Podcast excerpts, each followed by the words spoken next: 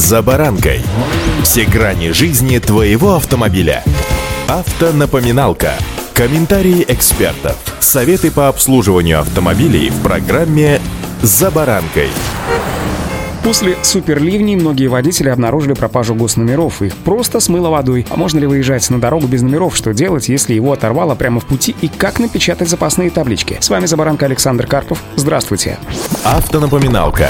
Напомню, управление автомобилем даже без одной или двух табличек с госномерами будет считаться нарушением согласно части 2 статьи 12.2 Кодекса об административных правонарушениях. За это грозит штраф в размере 5000 рублей или лишение прав на срок от 1 до 3 месяцев. При этом инспекторы ГИБДД не имеют права задерживать такой автомобиль для отправки на штрафстоянку. Они просто оформляют протокол. Однако, если продолжить движение, такому водителю грозит и повторное нарушение. Сам факт составления протокола нельзя считать индульгенцией от дальнейших претензий сотрудников ГИБДД. Если водитель остановит повторно, него оформят новый протокол, поэтому выезжать на дорогу без госномеров нельзя. По словам экспертов, даже сильный ливень и ураган нельзя считать форс-мажором, при котором у водителей и инспекторов ГИБДД есть основания проигнорировать оторванные на машине номера. В Кодексе об административных правонарушениях такие понятия не используются, объясняют юристы. Это просто заслуживающие внимания и оценки обстоятельства. Есть такое понятие, как действие, совершенное в условиях крайней необходимости, статья 2.7 Кодекса об административных правонарушениях. В таком случае наказание не применяется. Например, когда водитель поехал без номера из-за экстренной ситуации, и иным образом он поступить просто не мог. Это может быть ситуация, когда у кого-то случился, например, сердечный приступ. Помощь получить невозможно, а человека нужно срочно доставить в больницу.